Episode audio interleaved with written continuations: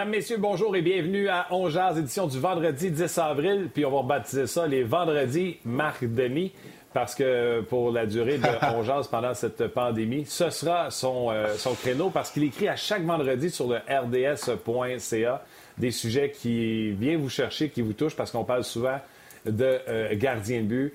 Encore les, les, euh, les mots d'usage dans cette pandémie. Restez à la maison, stay safe, soyez prudents, prenez soin des vôtres autour de vous et dites-vous que vous écoutez présentement la première partie de M. Legault. Mardoni, salut. Hey, salut, j'aime ça, euh, ton approche, ton angle. On, est, on fait la première partie de, du point de presse de M. Legault et du Dr Arruda. J'ai pas ça tout. Non, puis c'est une bonne première partie de t'avoir euh, sur le show, Marc. Euh, gros merci d'être d'être là. Puis merci d'amener euh, du contenu comme ça, parce que dans le monde du sport qu'on vit présentement, tout le monde se cherche des sujets. Puis là, toi, tu es comme une petite fontaine de sujets. Là. Ouais, un peu. Ben, cette semaine, le télétravail a commencé un petit peu plus sérieusement. Euh, Facebook Live lundi, on a fait le show Le Sport en crise qui, euh, qui était sur les ondes régulières du réseau des sports hier soir, puis une chronique capsule web avec Danny Dubé aussi pour le RDS.ca. À tous les vendredis depuis trois semaines, en fait, depuis le confinement, euh, à tous les vendredis, il y a un top 10 de gardiens quelconque qui apparaît. Bon, on a vu ceux qui ont connu la meilleure saison, mon top 10 de tous les temps. Et là, cette semaine, un sujet qui est un peu plus chaud. En fait, on se rapproche de ce qui pourrait être un sujet dans l'entre-saison, parce qu'on ne sait pas on est où vraiment en ce moment dans l'inconnu, mais ce qui pourrait être un sujet chaud dans l'entre-saison chez les Canadiens, un gardien de but auxiliaire et sa quête. Et là, je me suis penché sur ce que les gardiens de but auxiliaires ont fait en 2019-2020. Moi, je vais vous le dire, là, en arrière de la tête, là, c'était pas une liste de candidats pour Marc Bergevin.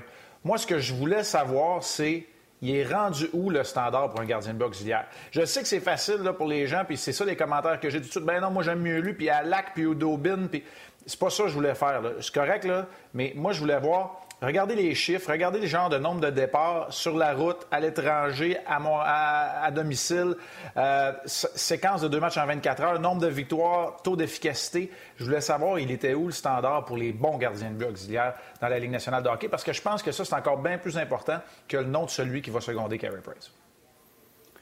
Écoute, je pas. OK, moi, c'était ce que je voulais savoir. Parce que j'ai lu le texte, je me suis sorti des noms de goalers. En plus, tu as utilisé un mot qui est très approprié dans ton texte. Tu as dit. Euh, euh, ambigu. Oui, il y a beaucoup d'ambiguïté là-dedans. Tu sais, qu'est-ce que gardien de but? Euh, parce que je vais prendre l'exemple de Jarry que mis. Lui, d'après moi, il a volé un peu la job à, Murray. Murray va faire qu'il se rebatte pour la ravoir. Euh, j'ai l'impression qu'on roule le goaler qui est hot présentement, malgré le respect qu'on porte à, Matt Murray. Donc, il y a beaucoup, beaucoup, beaucoup, beaucoup d'ambiguïté, comme tu l'as dit. Mais garde, je suis content que tu aies enlevé de la map de dire c'est pas le gars de Curry Price qu'on cherche, on cherche le meilleur. Puis si tu veux, on va attaquer euh, ton texte, on va attaquer ton top 10, on va parler même des autres qui ne sont pas dans ce texte-là. Et je vais inviter les gens sur le rds.ca, sur notre page On Jase, également sur le Facebook d'RDS, le Facebook On Jase, on est partout. Euh, je pense que c'est Tim qui est aux médias sociaux, en direct de chez lui, lui aussi, à faire du télétravail, qui va nous épingler de vos commentaires, vous avez des questions. Allons-y tout de suite avec Anton Kudobin. Puis moi, je l'aime, ce gardien de but-là. Puis je l'aime depuis qu'il était avec le. Wild. C'est Guillaume Latendresse qui m'a parlé en me disant que c'était une bête de l'entraînement. Euh, il est impossible à passer en pratique, même quand, on est en overtime, là, quand tout le monde est débarqué, puis là, Guillaume, je faisais de l'extra avec lui, le, je vois le vert, il m'en laissait pas une. Donc, depuis ce temps-là, je suis Kudobin. Je suis pas surpris de le voir dans ton top de liste. Oui, puis lui, là, honnêtement, euh, c'est le, gardien de but auxiliaire parfait. Pourquoi je dis ça? Parce que c'est un vétéran, il en a vu d'autres, il accepte son rôle, le connaît, et c'est un excellent coéquipier. C'est un peu un bout en train. Oui, c'est un travailleur acharné lors des entraînements et l'entraînement hors glace aussi. Tu as besoin d'un peu de cette combinaison-là. Puis moi, je pense que pour certains gardiens, puis c'est vrai pour Ben Bishop, tu as besoin de savoir aussi que le gars qui te seconde, là, il essaiera pas de te poignarder dans le dos. Il n'essaiera pas un, coup de cochon pour avoir ta job. Il sait c'est quoi qu'il a à faire, puis il est bien satisfait dans cette situation-là. Moi, je vois pas de scénario selon lequel les Stars de Dallas ne paraffent pas une nouvelle entente avec Anton Udobin. Mais pour moi, il remporte la palme. S'il y avait un trophée qui était remis, le, le, B, mettons, le trophée qui est remis au meilleur gardien de boxe hier, pendant la saison 2019-2020, évidemment, si tout est fini, Anton Udobin, pour moi, a été le meilleur à ce niveau-là. D'après moi, en plus, c'est une excellente suggestion. Euh, le, meilleur gardien de but auxiliaire devrait avoir un trophée. Trouvons le meilleur auxiliaire de tous les temps. Puis, nommons le trophée après lui. Puis, tu sais quoi, Martin? Martin, j'ai un petit point là-dedans. vous, lirez dans mon article, mais sais, des fois à Montréal, on dit, ah, c'est sûr, Lingard, on le fait toujours jouer euh, sur la route ou on le fait toujours jouer dans des situations difficiles. J'ai regardé aussi les départs que ces gars-là obtiennent. Là. Mis à part Yaroslav Alak et peut-être Cam Talbot là, dans le lot, là, Anthony Dobin, c'est 19 sur 26 à l'étranger. C'est deuxième soir. C'est euh, contre les petites équipes quand ça compte pas beaucoup, puis contre la grosse équipe quand c'est le deuxième match en 24 heures. Il n'y a pas eu des départs euh, les plus faciles. Puis on l'envoie, advienne que pourra. Puis c'est comme ça euh, qu'on gère la, situation là-bas à Dallas. D'ailleurs, tu fais bien de le mentionner, les gens qui voudront, en guillemets, critiquer ton choix, j'espère que vous allez, avant de critiquer, j'espère que vous allez avoir fait le devoir que Marc a fait. Combien de deux en deux, combien à l'étranger, combien contre des équipes de tête versus des équipes pourries. Quand vous aurez fait ce travail-là, on pourra dire que vous êtes au même niveau de recherche que Marc, là, vous pourrez le planter. Mais d'ici ce temps-là, vous pouvez juste poser des questions. Marc, pourquoi ci? Marc, pourquoi ça? Kudobin, je vais juste ajouter une couche, puis c'est une question que je vais te demander. Vas-y. Est-ce que la défensive, parce que Bishop a des chiffres extraordinaires depuis quelques années, Kudobin également, est-ce que la défensive des Stars de Dallas n'est pas la plus méconnue ou sous-estimée? Oui, peut-être sous-estimée. On était, euh, ça nous a pris un bout de temps avant de, reconnaître ce qu'un gars comme Klingberg pouvait faire, par exemple. Puis c'est comme si on avait des, des joueurs qu'on connaît très peu. Quand on nomme des noms comme, euh, bon, Julio Sonka, euh, on, le un peu à cause de son, conflit contractuel, mais je te parle de Lindell, puis tu me dis oui, mais non. Tu sais, c'est sûr que dans l'Ouest, il y a des équipes dont la brigade défensive, on les connaît pas énormément. Mais euh, je trouve que tu apportes un bon point. C'est une équipe dont on reconnaît la puissance offensive à cause des Seguin, Ben Radulov, euh, Rupe Hintz et autres, mais on ne regarde pas toujours du côté de la défensive, qui pour moi en est une. Quand tu dis une des plus sous-estimées, là, j'ai pas fait le travail, mais je pense que tu, mets le doigt un peu sur, le bobo. C'est vrai qu'on on ne la considère pas au même niveau que la défensive, pareil, des, par exemple, des Flames de Calgary, des Hurricanes de la Caroline ou bien sûr des Blues de Saint-Louis. Marc, bien sûr, notre modèle d'entrevue, ça va être bien sûr ton texte. De temps en temps, je vais y sortir si tu veux, parce que je veux garder l'interaction ben avec notre auditoire. C'est un peu ça l'ADN de On. Fait que des fois, même chez l'air de sortir du champ gauche, dis-toi que je vais te nommer le nom de la personne qui nous écrit. D'ailleurs, c'est Rock, c'est pas Tim qui est avec nous euh, présentement via la maison, Rock Carignan, euh, qui fait une superbe job également pendant ce temps de quarantaine. Il prend la question de Vincent Moffa qui dit Marc, Parmi tous les gardiens de but auxiliaires, chaque année, on voit ça, un gardien de but auxiliaire qui a emmené, paf, pogne une job de numéro un de partant qui, euh, soit qui vole dans son équipe ou qui va ailleurs. Souviens-toi de Carter Hutton. Il dit quel gardien but hier mhm. pourrais-tu voir se mériter un poste de partant l'an prochain? J'en vois trois pour l'instant, dont deux où c'est clair, net et précis que c'est un, passage du flambeau vers la jeunesse. Euh, il y en a un qui est dans mon, euh, dans mon palmarès, c'est Ilya Samsonov, parce que je pense qu'il va devenir le gardien de but numéro un des Capitals de Washington et que Braden Holtby va se retrouver ailleurs. Euh, c'est clair que du côté des Rangers, il va y avoir un nouveau gardien numéro un. Est-ce que ce sera vraiment Georgiev comme à peu près ce qui se dessine cette année? Est-ce que ce sera Chestierkin qui a peut-être une quinzaine de matchs derrière la cravate? Mais c'est sûr que ça va être un de ces deux-là qui va être le gardien de but numéro un. Et ça va être intéressant de voir ce qu'on va faire avec Henrik Longvis.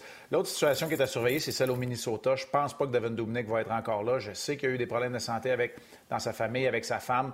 Stella a été meilleur que lui. Et on a, euh, écoute, là, son nom, est-ce qu'il m'échappe? C'est-tu Kokonen, je ne veux pas le prononcer. En tout cas, on a un jeune gardien de but finlandais qui a très toute une saison euh, en, Iowa, puis pour moi, va avoir une place dans la Ligue nationale de hockey. Alors, euh, je t'ai nommé ces trois-là. Aaron Dell est peut-être un gardien de but aussi qui arrive dans la trentaine, qui pourrait avoir un poste de numéro un.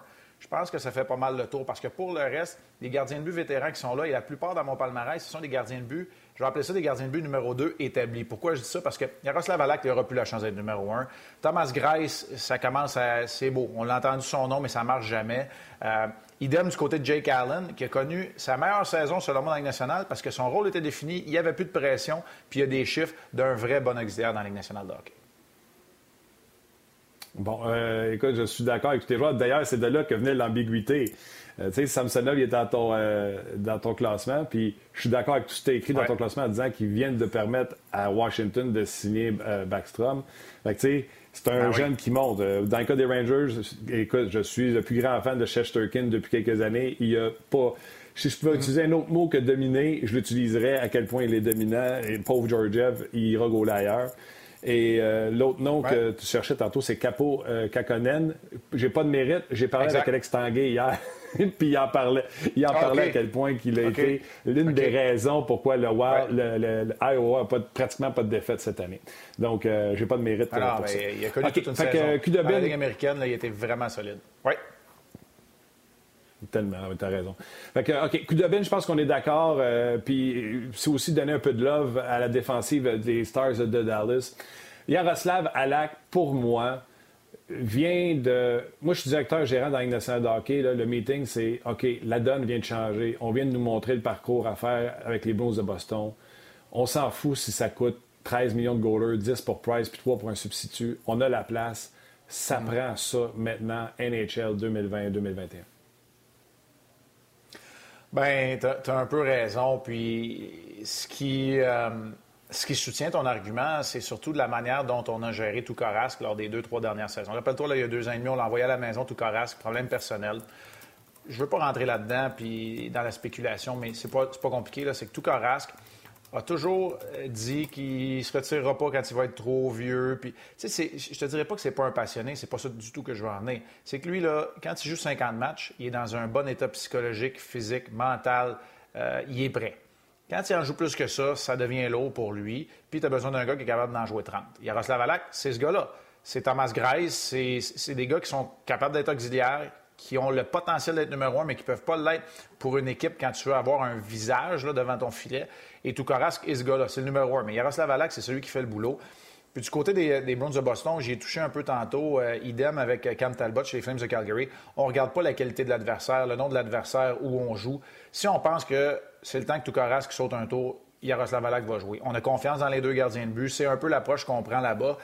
Je te dirais que c'est pas encore répandu, cette approche-là, mais on, est vraiment très près d'avoir une constance à dire 60, là, c'est même rendu beaucoup dans la Ligue nationale euh, pour un gardien de but partant. Et là, on parle pour un gardien de but partant qui va jouer dans les séries éliminatoires aussi. Tu peux en jouer 70 là, si, si tu n'es pas dans les séries. Mais quand tu vas être frais et dispo pour amorcer deux mois de séries éliminatoires, quand tu en as joué 55-58, c'est correct. Tu es prêt.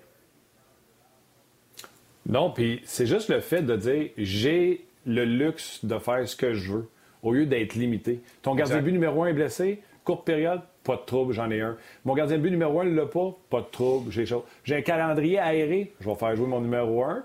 Puis je reviens. Tu comprends-tu? De ne pas être menotté, moi, c'est juste ça, là, fait que ça t'enlève un mal de tête si t'es coach.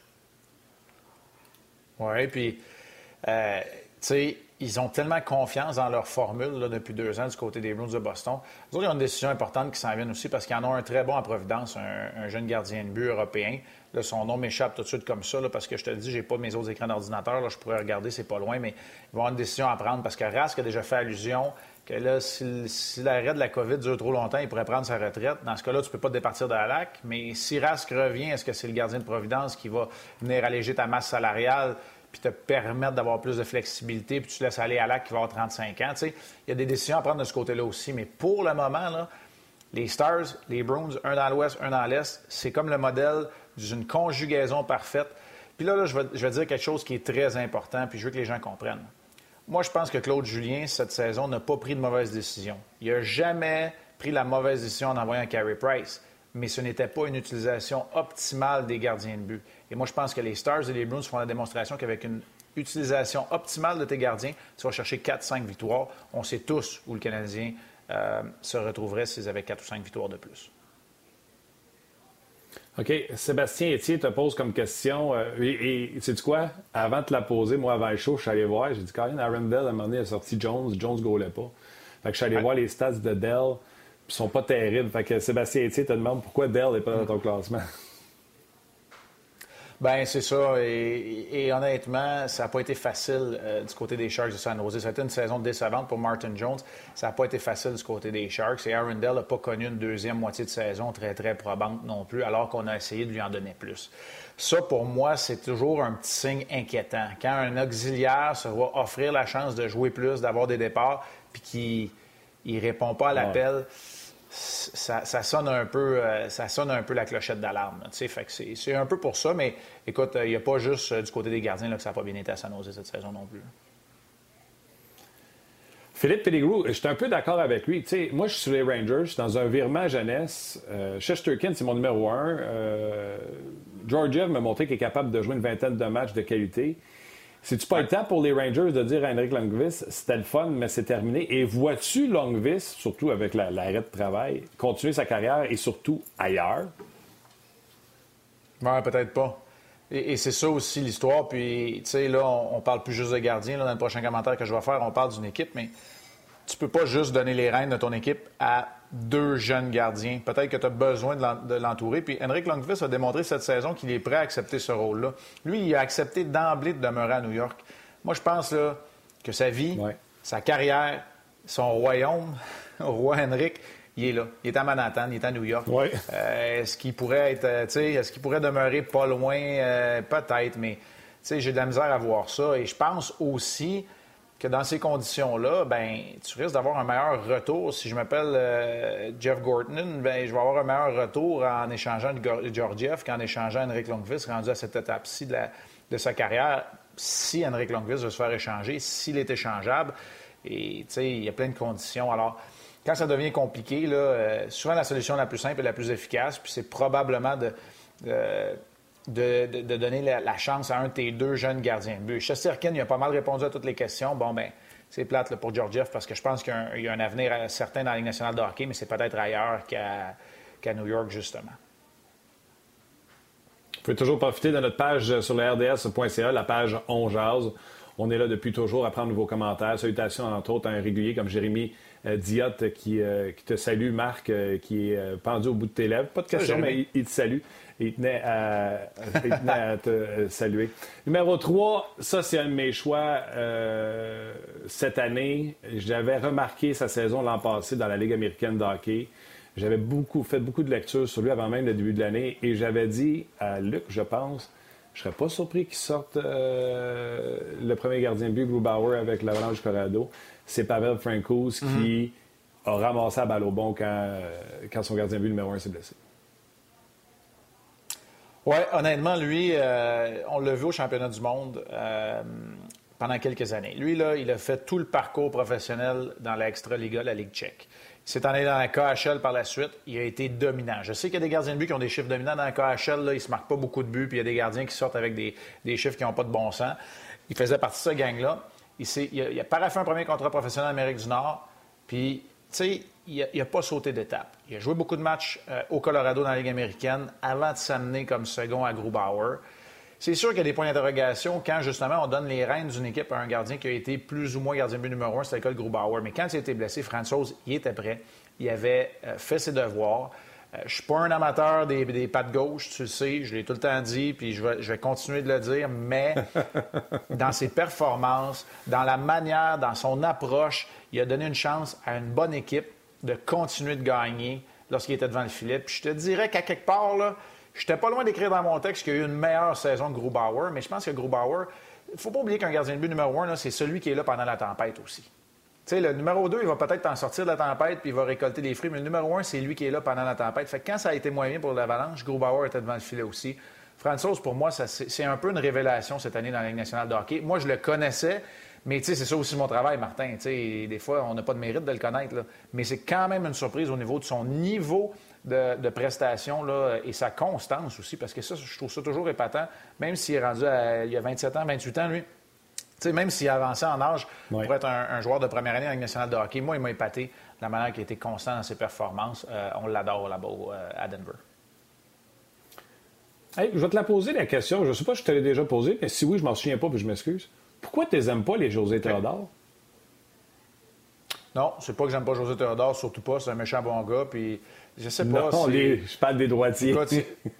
je le sais, je le sais. Écoute, c'est, je sais pas, c'est une règle générale, mais c'est, c'est complètement un amalgame que je fais. Là. C'est, ça, là, c'est 100% personnel. Euh, on dirait que la gestion, euh, la façon de jouer la rondelle. Tu as déjà vu un, à part Tom Barrasso, peut-être, là? Tu sais, as-tu déjà vu un qui est très bon à manier la rondelle, qui joue de ce côté-là, euh, tu sais, d'attraper la, la, rondelle? Souvent, ces gars-là jouent au baseball qui attrapent de l'autre main. Tu sais, c'est, je sais pas, c'est un ensemble de facteurs.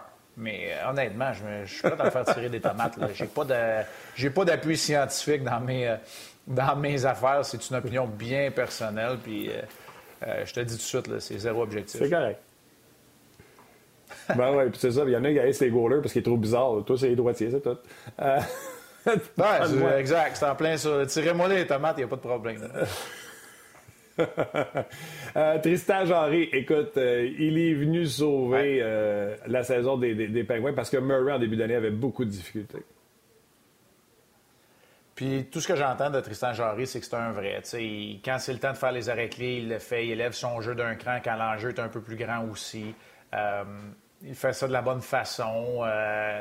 écoute, il a connu toute une, une carrière junior quand même, mais il est arrivé dans une pas dans une étape, dans une période où il n'y a pas beaucoup de gardiens de but qui semblaient être la, prochaine génération. Puis lui, il fait partie de ce groupe d'âge-là où il n'y en a pas beaucoup des gardiens de but qui tirent leur épingle du jeu. Puis Jarry fait le travail. C'était pas rien de déplacer, je dis déplacer ou challenger euh, Matt Murray là-bas à Pittsburgh. Puis il l'a fait, il l'a fait très bien. Les deux ont 20 victoires. C'est pour ça que les Pingouins sont, sont au cœur de la course, euh, sont en série parce que les deux gardiens ont bien fait. Je sais que c'est une équipe qui est très engagée. Le système de Jacques Martin là-bas et de Mike Sullivan fonctionne, mais Tristan Jarry, honnêtement, a fait tout un travail. Je te le dis, là, je ne savais pas si je le mettais dans cette liste-là. Pourquoi? Pas parce qu'il ne méritait pas d'être là, au niveau de ses performances, parce qu'il y a quasiment trop de départs, il y a quasiment trop de victoires pour être considéré comme un auxiliaire. Je le mets lui, mais je ne mets pas les deux gars dans l'Arizona. C'est pour ça. C'est pas une science exacte. C'est rarement une science exacte de toute façon, mais euh, euh, Tristan Jarry le mérite euh, honnêtement d'être là. Puis il va peut-être être le gardien numéro un des Pingouins si ça se poursuit. Ouais, J'ai devancé la question de Louis William Gagné qui pose la même question au sujet des, euh, des gardiens de but qui attrapent de l'autre patte, donc je le salue. Euh, je veux continuer sur ton classement parce que là, on accroche, on accroche pour la première fois, Marc.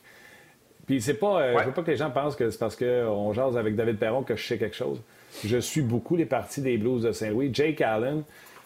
Et c'est là que c'est important au début que tu dises c'était quoi ton classement parce que Jake Allen ne serait pas un gars à qui j'offrirais un contrat pour un deuxième gardien de but. À Saint-Louis, il a connu des bons matchs où il s'est fait bombarder, mais il y a encore la manie de laisser passer un savon. Puis d'après moi, ça sera toujours dans lui. D'en laisser passer une savonnette de temps en temps.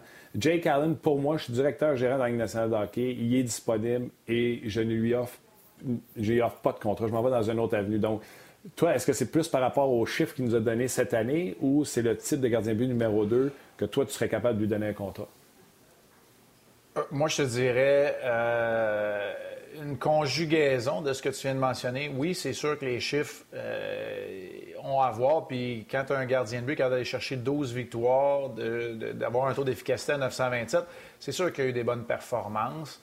Mais je te dirais, au-delà de ça, c'est le changement de rôle semble pour moi arriver à point dans sa carrière alors qu'il lui reste une année de contrat, alors qu'il n'y a plus cette pression-là. Il sait que c'est Bennington qui est devant lui. Bennington, je sais que tu parles de David Perron, tu demandes. Bennington, c'est pas toujours un client qui est évident. C'est un gars qui est, euh, très, très confiant, à la limite de l'arrogance. Euh, certains diront qu'il est un but de lui-même. Moi, je vais dire que c'est un gars qui a, du swag, qui est un peu cocky en bon français. Euh, puis c'est pour toutes ces raisons. Puis honnêtement, j'aime les histoires de rédemption. Tu sais, Jake Allen a été laissé pour compte. C'est un gars qui n'est pas capable de jouer. Euh, et j'aime les gars qui connaissent des saisons de cette façon-là. Je sais qu'il jouait derrière une très bonne défensive du côté des Blues de Saint-Louis. Et je ne serais pas prêt tout de suite à lui faire signer une entente nécessairement quand tu es dans une situation où tu as absolument besoin d'un gardien de but, mais il commence à prouver. Si, c'est pour ça que j'ai écrit dans, mon texte sur Marca, je dis il, a mort sa dernière année de, euh, de contrat il est peut-être à une autre année d'être euh, d'avoir des bons chiffres comme ça, d'être un auxiliaire que je considérais pour, faire ce travail-là. Il arrive à peine à la trentaine, alors il y a encore peut-être un 4-5 ans devant lui. J'aime ça. J'aime ça, on se comprend bien. Euh, Mais tu sais, ce que tu dis. Euh, puis je profite du fait qu'on parle de. Ce que tu dis, Martin. Oui. Vas-y, vas-y. J'allais changer de sujet, fait que si tu veux ajouter quelque chose, vas-y. Bien, pour Jake Allen et comme pour tous les autres, quand tu parles de, de donner une zézette, là, mettons, là, c'est clair que c'est beaucoup plus difficile pour les gardiens de but de s'en débarrasser parce qu'ils ne jouent pas tous les soirs. Alors, c'est possible qu'il donne encore le but qui fait mal à son équipe, euh, qui dégonfle peut-être la formation, mais je pense que Jake Allen s'est amélioré quand même au niveau de son approche parce que euh, une zézette, ça revirait à un, un, mauvais match. Là, je pense que peut-être le mauvais but est capable de l'effacer plus rapidement parce qu'il sait aussi qu'il y a une bonne équipe devant lui, peut-être. Oui. Il y a Benoît Touchette qui dit est-ce que Jake Allen est si différent de euh, Keith Kincaid? Moi, je dirais oui. C'est quand même un gardien avec une bonne technique. C'est juste qu'il est tenté par cette, euh, cette historique-là de, de ZZ qui donne. Tu donneras ton opinion là-dessus, mais je vais quand même te donner la deuxième question de Jean-François Tapp qui dit Jordan Bennington, c'est-tu un vrai ou c'est un Matt Murray? Fait que lui, il s'interroge à savoir si Bennington va pouvoir oh. continuer ou si ça va se. Ouais. Mais, tu sais, moi, je vais répondre à Jean-François. Pour moi, Matt Murray, c'est un vrai. Tu sais, je veux dire, peut-être c'est moi qui comprends mal la question, mais tu sais, quand tu remportes des Coupes Stanley, quand tu mènes ton équipe, euh, quand tu as la confiance d'un gars et comme Matt Murray, comme Jordan Bennington, je suis obligé de te dire, tu es un vrai. Maintenant, tu Jordan Bennington est, sorti un peu de nulle part. Euh, je pense qu'il est en train de prouver que c'est pas juste un feu de paille. Euh, il est parmi les gardiens de but de l'élite. Maintenant, est-ce que ces gars-là ont des carrières aussi longues que Henrik Lundqvist, Carey Price, par exemple, pour ne nommer que ceux-là? probablement pas, pour toutes les raisons qu'on vient de nommer, mais ça ne veut pas dire pour autant que ce pas des vrais. Alors, tu sais, la Ligue nationale de hockey, c'est 60 meilleurs gardiens de but d'une position qui s'est grandement améliorée. Fait que j'aurais tendance à dire que c'est 60 vrais, là. Mais là, euh, je ne veux pas être trop protecteur non plus, j'ai peut-être mal compris la question. Mais pour moi, Jordan Bennington et Matt Murray, ce sont des vrais.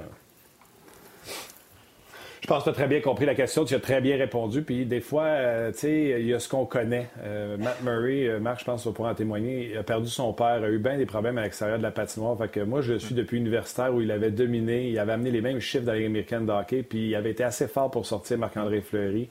Moi, j'abandonnerai pas sur ce gardien de but-là. personnellement, on a entendu beaucoup de choses qui lui sont arrivées malheureusement à l'extérieur de la glace. Puis des fois, on oublie que c'est pas des machines. sais.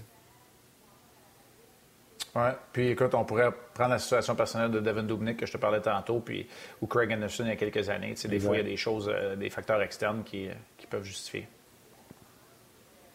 OK, time fly, time fly. Il nous reste euh, cinq gardiens de but. Je pourrais pas tous les faire, mais Ilya Samsonov pas trop. avait des chiffres corrects dans les week-ends. est arrivé dans la Ligue nationale, montré qu'il était un vrai, on en a parlé.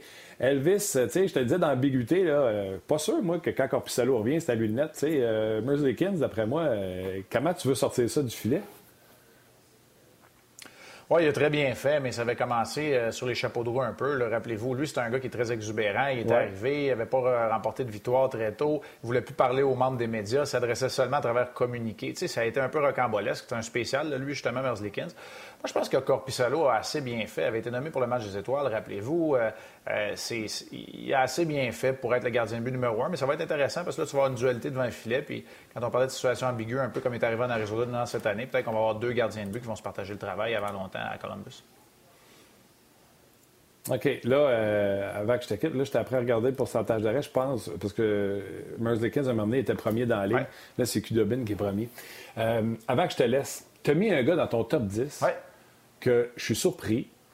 Je veux en parler parce que je pense même que je suis surpris au point que ce gars-là, on lui offrira pas de contrat dans la Ligue l'an prochain et j'ai nommé James Reimer.